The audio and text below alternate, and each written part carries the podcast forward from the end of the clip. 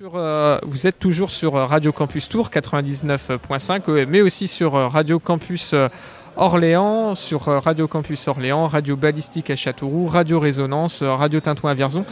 Et une invitée de marque nous a rejoint. voilà, on était, on était déjà en interview, ça se bouscule un petit peu, et puis elle a évité les, les gouttes de pluie. C'est Flavia Coelho. Bonsoir Flavia. Tout bon Tu, ah, merci de m'avoir répondu. Il faut quelqu'un qui parle portugais ici. on, a, on a un super locuteur portugais à Radio Campus un Tour. Grand lusophone. un grand lusophone. Ah, legal. Mais il n'est pas là ce soir. Euh, vous revenez là tout juste d'une euh, conférence qui se tenait à vous allez à une conférence qui va se tenir sur l'éco-village sur la LGBT-phobie. Euh, que, comment vous allez intervenir? Comment aller, euh, comment structurer cette conférence? Quelle est votre intervention?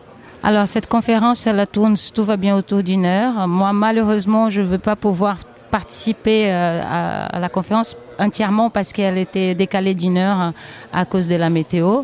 Mais le but de cette conférence, c'est déjà de parler du sujet, c'est de l'aborder le sujet, de parler entre autres aussi euh, de la transphobie, euh, l'homophobie, toutes les phobies qui concernent la communauté LGBT, pour parler de petits pas que nous avons faits euh, et aussi ceux qui sont en retard parce que euh, moi, ça me parle directement de ce sujet-là parce que j'en ai marre de voir euh, autant de violence, autant d'inégalités, de ce manque de diversité parfois qu'il y a dans certains cadres de, de, de, travail. C'est vrai qu'effectivement, dans la musique, dans le milieu artistique, c'est plus simple pour certaines personnes, on va dire ça comme ça, et je mets encore j'ai beaucoup de tact quand je dis ça. Mais dans d'autres métiers, c'est très compliqué. Donc je trouve que c'est important. Déjà, rien qu'avoir le mot LGBT-phobie dans le programme, je trouve que c'est important. justement, par, par, rapport à ce sujet, euh, comme vous disiez, comme, par rapport à ce sujet, justement, comme vous disiez, on, remarque qu'il y a une prise de conscience un petit peu, alors qui, reste peut-être de cloîtré, qui n'est pas encore complètement sociétal, cette prise de conscience. Mais quel regard vous avez, vous, sur l'avenir par rapport à, Quelle projection par rapport à toute, toute cette sensibilité sociétale autour de ces phobie. Et je trouve que ce terme est, dur, phobie, parce que c'est ça veut dire Mais il faut le dire, ouais, ça fait peur. D'ailleurs, ça veut dire ça. C'est plus que de la phobie. On va rappeler comme cette semaine, il y, a un jeune homme qui a été euh, tué en Espagne, euh, dans la région de la Corogne, euh, voilà, parce qu'il était homosexuel. Donc là, on, dépasse la phobie, on passe carrément à la pure violence sociétale, quoi. C'est très étrange parce que j'ai l'impression qu'il y a des avances quand même. on voit de plus en plus de personnes de la communauté LGBT, surtout de plus en plus jeunes qui ont le courage de, de sortir, de s'affirmer. Mais aussi, euh, les réseaux, euh, ils, font une bonne partie de, de, de, la mauvaise chose, en fait, parce que euh, c'est très simple, il suffit parfois de poster une photo et des inconnus viennent et te détruisent la vie, etc. Mais pour moi, je, crois encore quand même en avancement. Euh, parce que justement grâce à cette jeunesse-là qui n'a plus, plus, besoin de rester enfermée, euh, qui, qui, ouvre sa gueule, qui a envie de, voilà, de s'assumer, d'être présent, de faire de belles choses. Euh, moi, je suis née dans les années 80, donc je n'ai vu beaucoup d'amis qui se sont enfermés pendant des années, qui y restent encore parce qu'ils n'ont pas le courage. Je suis issue d'une société très patriarcale, celle de mon pays, le Brésil. même s'il y en a beaucoup de personnes trans et de, personnes de la communauté LGBT et A plus au Brésil, même s'il y en a, c'est encore très dangereux quand même dans certains endroits. Et c'est pour ça que je limite avant tout, pour que ça s'arrête, pour que les personnes se respectent un peu plus les unes les autres. Ben, justement, par rapport au, Brésil, euh, on a effectivement un petit peu cet imaginaire collectif autour d'une acceptation de, la transsexualité, de l'homosexualité, et en même temps, euh, on, observe quand même un virage politique depuis quelques années, l'arrivée du nouveau président, enfin qui n'est plus nouveau d'ailleurs, et qui a un discours qui, de, voilà, d'un regard extérieur qui semble dangereux. Je ne sais pas quel regard vous, Très vous posez là-dessus. Très réactionnaire. Et euh, si vous me le permettez, j'en ai même séparé une une de ses paroles. Alors, il a dit, euh, monsieur euh, le président du Brésil, que j'aime pas évoquer le nom, il a dit une fois, je serai, je fais parenthèse pour ce monsieur, je serai incapable d'aimer un fils homosexuel. Je préférerais que mon fils meure dans un, dans un accident plutôt que de le voir apparaître avec un moustachu. Voilà, ça c'est le discours de celui qui était élu, le président d'une nation de 220 millions de personnes et qui vient de faire des veto à tout ce qui est campagne, marketing, etc. autour de la communauté LGBT. Donc euh, il y a bien sûr beaucoup de personnes de la communauté LGBT au Brésil, mais il y a, euh, ce messier, il a donné de la voix à tous les homophobes du pays avec grande puissance. Au point que parfois, s'il y a des publicités, l'État intervient et dit on ne veut plus voir, euh, voilà, il y a trop de mots, il faut virer un peu ces publicités-là, etc. Mais il y a quand même au Brésil euh, des résistances euh, face à ça. Bon, déjà sociétale dans la rue, et, puis artistique, culturelle. Vous en faites partie. Enfin, l'album que vous aviez sorti, DNA, il y avait des titres qui étaient très puissants, Sida de Perdida, etc. Dans lequel vous, il y avait de la dénonciation aussi de tout ça. Comment, la société et les artistes brésiliens résistent face à ça? Ils résistent comme ils peuvent. Déjà, ceux qui sont au Brésil sont très courageux de le faire ils font quand même très attention parce qu'il y a toutes les militances de haters qui sont vraiment euh, très euh, sous monsieur là Bolsonaro et qui vont à l'actif et qui annulent les personnes qui font la culture des cancel culture qu'il suffit de dire un mot de travers euh, et qu'ils n'aiment pas et qu'ils sont 40 millions à, tomber sur votre réseau pour essayer de vous dénoncer auprès de, des Instagram, de Facebook, etc. C'est très compliqué. Moi, j'ai euh, choisi de rester en France et d'écrire un album vraiment où je peux, euh, où je voulais voilà, faire un coup de gueule vraiment. Hein.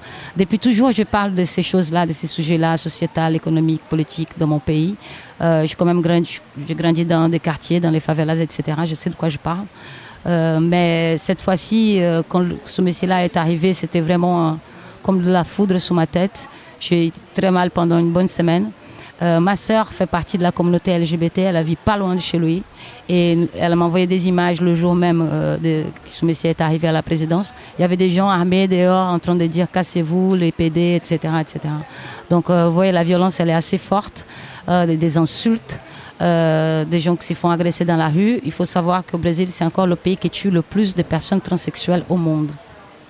Et euh, justement, vous êtes en France depuis 2006. Euh, votre album, il y a des chansons évidemment donc en, portugais. Est-ce que vous savez quelle réception il a cet album Alors en France, on sait qu'il a une très bonne réception, mais est-ce que vous savez au Brésil quelle réception il a au regard des textes qu'il contient? Auprès des Brésiliens qui sont d'accord avec moi, c'est super. Les autres 52%, c'est plutôt des bons haters qui viennent et disent Ouais, mais c'est bien de se plaindre alors que tu es en France, là, là, là, là, là, là. À savoir que j'ai quitté mon Brésil, j'avais 26 ans quand même. J'avais bien voyagé dans mon pays, bien vécu, grandi, mangé, dormi pays. Et euh, si je suis partie à l'époque, il y avait Lula, le pays était en plein essor et tout, etc. Mais ce carcan vraiment de, de, de LGBT-phobie et, et de racisme, etc., il était déjà avant. Donc euh, c'était une question de temps que quelqu'un arrive et qui puisse dire haut et fort tout ce que certains Brésiliens pensaient tout bas chez eux. Est-ce que vous-même, du coup, euh, au Brésil, en tout cas, euh, votre album il a subi des entraves, des contraintes, des censures euh, dans sa diffusion euh, Parce que c'est vrai qu'en France, bon, voilà, heureusement, on a une liberté d'expression qui est, qui est, quand même très très grande, fort heureusement. Mais vous vivez une situation qui est aussi celle de votre pays d'origine, le Brésil, et tous les artistes ici en France ne vivent pas ce, double, enfin ce, paradoxe quoi, de, de pouvoir s'exprimer ici et dans son pays d'avoir d'avoir un poids politique quand même aussi fort. Au Brésil, excuse-moi, j'ai raté la dernière, le, fil du début là. Désolé. D'avoir des, censures, des, pressions. C'est ça. Euh, je n'ai pas vécu avec cet album, étonnamment. Euh, par contre, euh, je devais sortir une compilation. J'avais signé avec une grande maison de disques au Brésil pour sortir une compilation. Et c'était pile au moment où le scrutin il était en train de décider, en fait, au 12e tour. Et j'ai un morceau qui s'appelle Sunshine, qui parle des conditions des prisons au Brésil. Euh, voilà, depuis des années, ils sont 50 euh, dans une cellule de 12 mètres carrés. Donc je parlais exactement de ça. Et la maison de disques de l'époque m'avait dit, écoute Flavia, on voulait bien bosser ce, ce track-là avec toi, mais tu sais, la situation politique du pays, là, en ce moment, c'est pas terrible. Est-ce que tu penses que c'est une bonne idée de faire ça? Bon, c'était pas de la censure, mais c'était une espèce de protection euh, de l'entourage là-bas qui m'ont dit ça c'est mieux de faire un autre morceau. À cette période-là, je devais me rendre au Brésil, faire trois mois de promo, etc. J'ai tout annulé. Je dis si je peux pas rentrer chez moi pour parler à mes gens de mon pays, des choses qui connaissent la situation réelle des Brésiliens, j'ai aucun intérêt. Donc je reste ici. C'était à ce moment-là que j'ai écrit DNA. Est-ce que ça veut dire que finalement des de grands décideurs culturels, puisque les grandes maisons de disques, ce sont des décideurs culturels, réellement. Tout à fait, qui reçoivent, les, qui reçoivent les, subventions de l'État. Exactement. Donc ça veut dire qu'ils ils se sont mis dans une position de soumission euh, au discours politique. Enfin, est-ce qu'on peut interpréter ça comme ça? Enfin, ah ben, Carrément, bah, il, y en a même l'exemple, là je vais vous parler d'un vrai exemple, euh, qui c'est un film avec Sio Georges d'ailleurs, qui a été mhm. tourné euh, il y a à peu près un an et demi que ce film devait sortir. il parle d'un résistant politique pendant la dictature au Brésil, au Brésil en 1964, qui s'appelait Marighella. Et en fait, ce film, il était boycotté carrément par les institutions de l'État qui subventionner le film. Donc, euh, c'est eux qui donnent aussi le, numéro de distribution, en fait. Mmh. Ce film n'a jamais eu le droit à avoir le numéro de distribution parce que c'est un film qui, d'après les gens des extrêmes droites, euh, c'est un film voilà, pour des gauchistes, etc., etc. Donc le film était censuré vraiment. Il a participé de, de festivals internationaux, etc. Mais au Brésil, il n'y a jamais pu passer. Et pareil aussi pour tout ce qui est, comme je vous ai dit tout à l'heure, tout ce qui est publicité, marketing, qui est autour de la communauté LGBT, euh, tout ça, ça a été coupé. toutes sortes de subventions qui vont vers ça, en grande majorité, elles ont été coupées. C'est intéressant tout ce que vous le regard que vous nous emmenez euh, sur, euh, sur le Brésil, parce que c'est des informations auxquelles on n'a pas nécessairement vraiment accès, nous ici. Euh, c'est vraiment intéressant d'entendre ça. Je propose qu'on fasse, avant de reprendre le fil de cette interview, une, pause musicale et qu'on écoute Cidade Perdida de votre dernier album. Et puis on reprend l'interview juste après. Yes.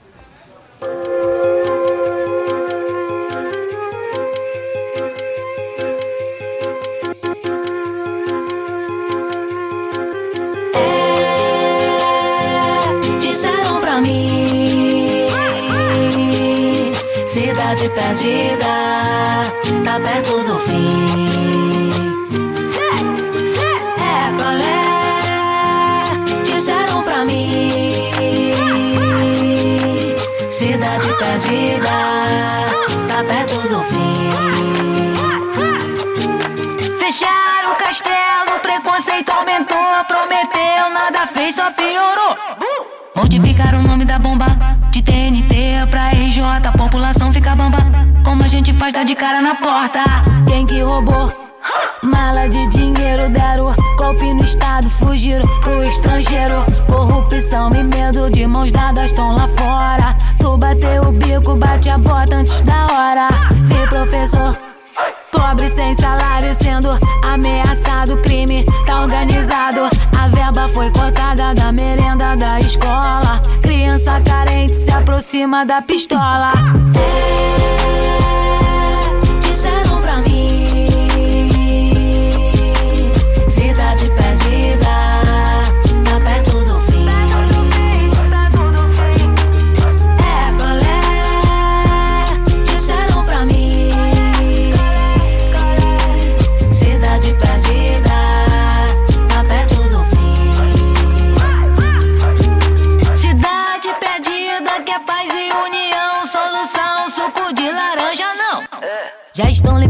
Acesso inteligência e à cultura, iniciando o retrocesso. Começo do fim, a volta da censura. Só tem patrão. Só tem mafioso, X9, delação, fala demais, é perigoso. Eu vi doutor pegando semi-aberto, fugindo pras Maldivas. E o trabalhador entra no cano, cano, alto escalão. Máfia, tudo é fake, fake. Todos na rede, rede. Tão nessa droga face. E o sofrimento vem de lá das caravelas. A corrupção veio escondida dentro delas. É, disseram pra mim. Cidade perdida, tá perto do fim.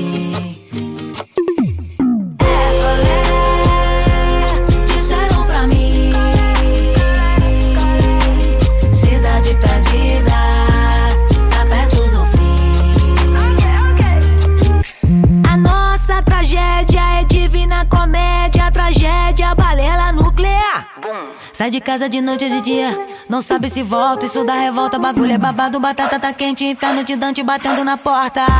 Mamaram na teta do Banco do Estado, tremendo esculacho. É família, família é fé, o nível tá baixo.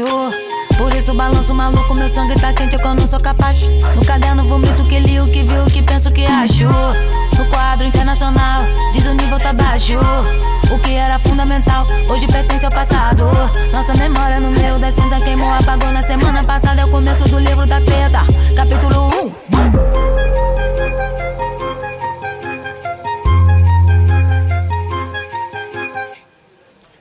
De retour sur euh, Radio Campus Tour 99.5, mais aussi Radio Campus Orléans, Ballistique, Radio Tintouin, Radio Pulsar, Radio Résonance.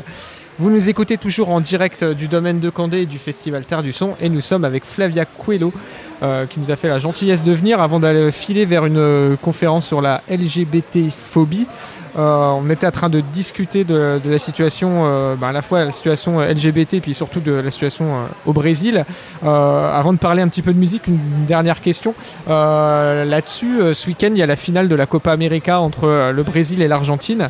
Et en fait, euh, il y a un mouvement au Brésil de, personnes qui disent qu'ils vont euh, qui vont euh, siffler l'équipe du Brésil, euh, la, la euh, et soutenir l'équipe d'Argentine justement pour protester contre le président Bolsonaro. Qu'est-ce que vous en pensez? Est-ce que vous comprenez qu'on puisse siffler l'équipe nationale au Brésil, pourtant grand pays de, de football là? Ah ouais, l'équipe nationale du Brésil, ça fait longtemps qu'ils ont des soucis au bled aussi. hein. Mais je suis pas là pour parler que des soucis non plus. hein.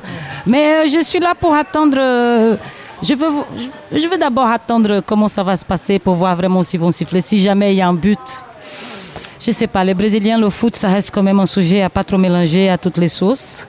Mais ça fait un moment que les Brésiliens, ils sont un peu euh, en, détresse euh, avec la, la sélection, on va dire ça comme ça. Euh, D'habitude, on appelle Neymar le menino Neymar, mais le menino Neymar, ça veut dire le garçon Neymar, il n'a plus 20 ans, ça fait un moment. Donc, je pense que les gens, ils demandent beaucoup, beaucoup trop de lui. Ils attendent beaucoup de lui et ça fait un moment que c'est pas terrible au Brésil. Bon, on verra. Je lui souhaite bonne chance. Et- et pour, juste pour revenir encore sur ce sujet, il y a quand même ce scandale aussi du numéro 24 euh, qui, Ah, qui est, voilà, où là on est, on est quand même en plein dans le Bien sujet. sûr, hein. Euh, c'est juste incroyable si, si ce qu'on en entend est vraiment justifié par, euh, par des actes homophobes, enfin par une pensée homophobe en Mais fait. carrément, il y a, vous savez, euh, dans l'Assemblée législative au Brésil, le bureau de numéro 24 n'est pas habité. Ah oui, carrément. Il est carrément euh, utilisé comme une espèce de blague pour les jeunes députés qui débarquent et qui disent voilà, je t'ai mis dans le 24.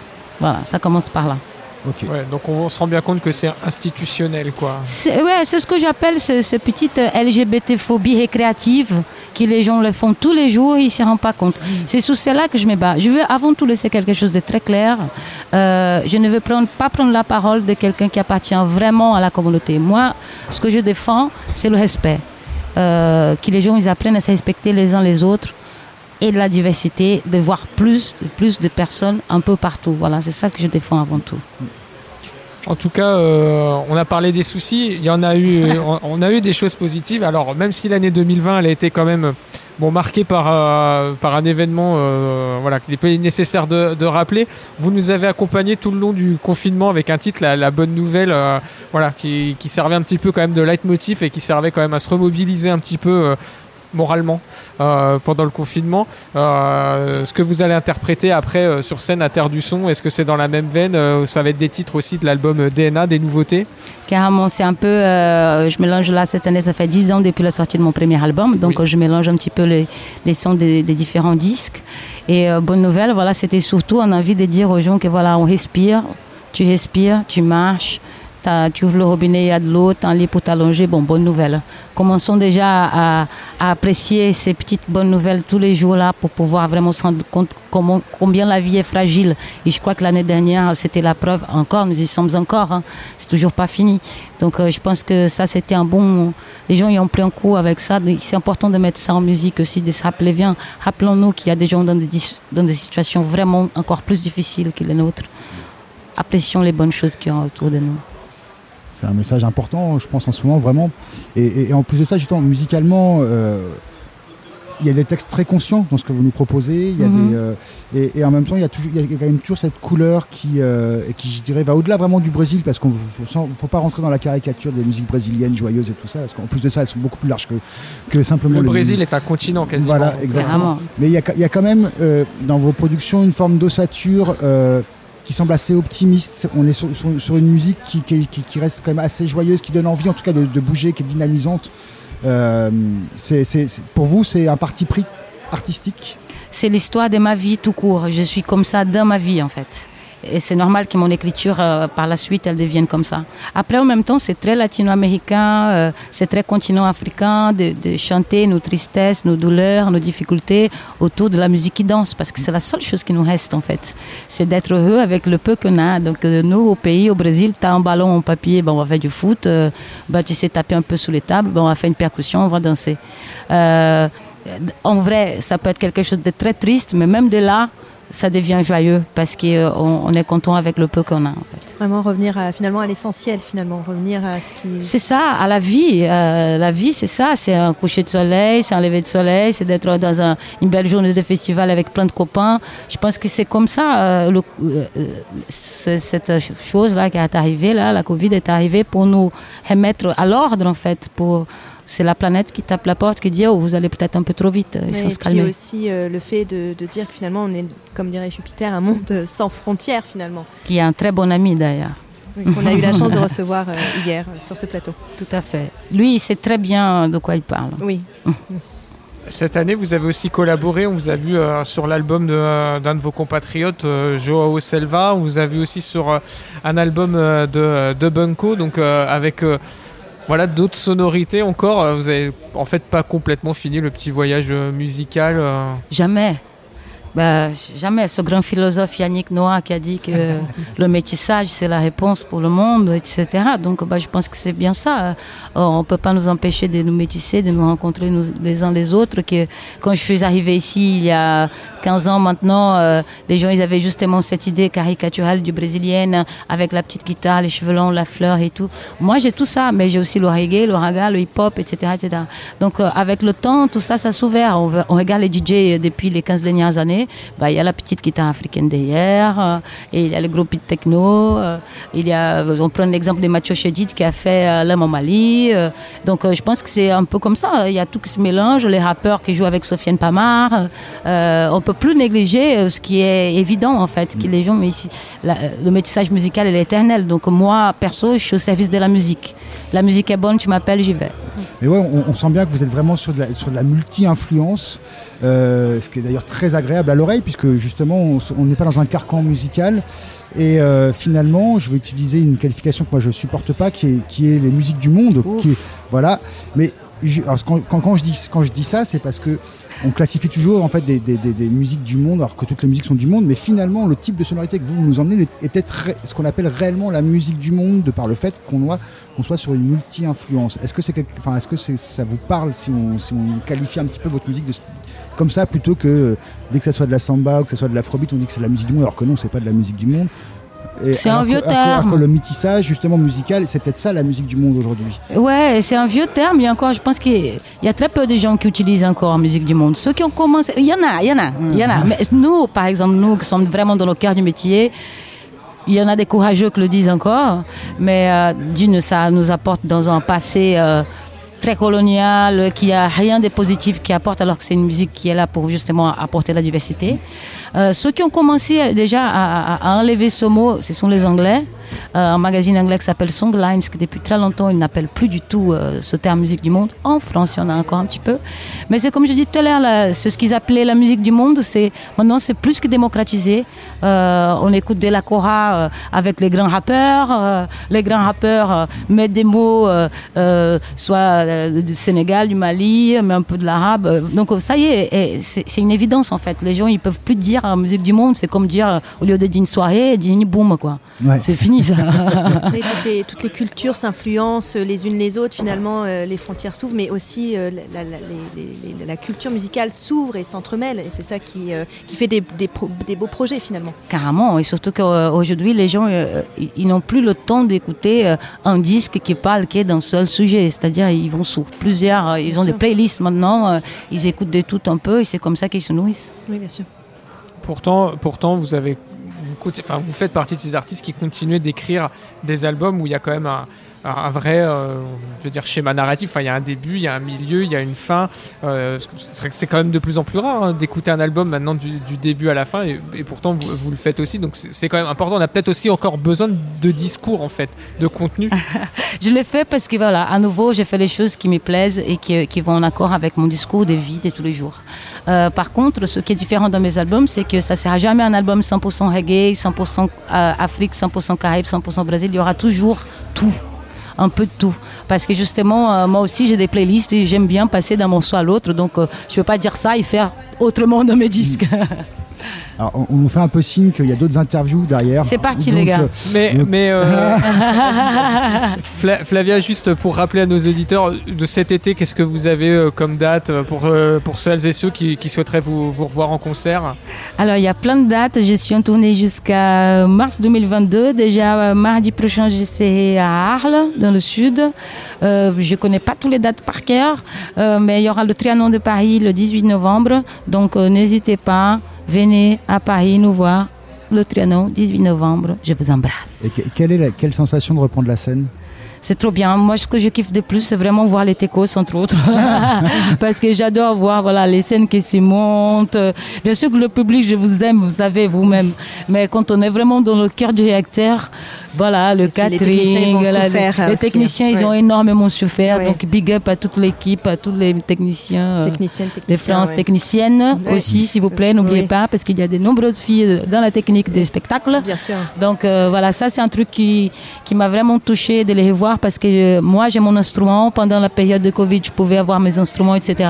Mais quand tu es lighter, tu peux pas trop euh, faire des lights à la maison. Euh, quand tu es un son, c'est pareil. Donc euh, voilà, big up aux techniciens du monde entier. Est-ce Yes. que, parce qu'avant de partir, vous pouvez faire du coup un petit big up à toutes nos auditrices et auditeurs de Radio Campus Tour.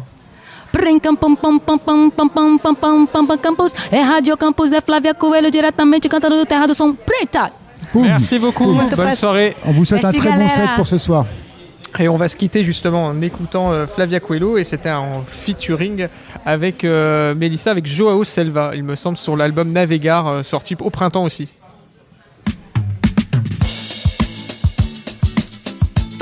Minha mana Flávia Coelho. Fala, meu compadre da céu. Hum, pode chegar, pode chegar. E corre o mundo, quero ver correr perigo. Nunca negue um abrigo na volta que o mundo dá. Quem desce sobe, quem sobe um dia desce no mundo nada em net, você pode acreditar. Não tem fronteira que segure o meu cordão, carro, trem ou avião. Vou onde o vento mandar. Eu vou de jet, vou de burro, vou a pé, do jeito que Deus quiser, até um dia eu chego lá. Qual é meu mano? Qual é minha mano? Qual é meu mano? Qual é minha mana? Qual é meu mano? Qual é meu mano? Qual é meu mano? Qual é minha mana?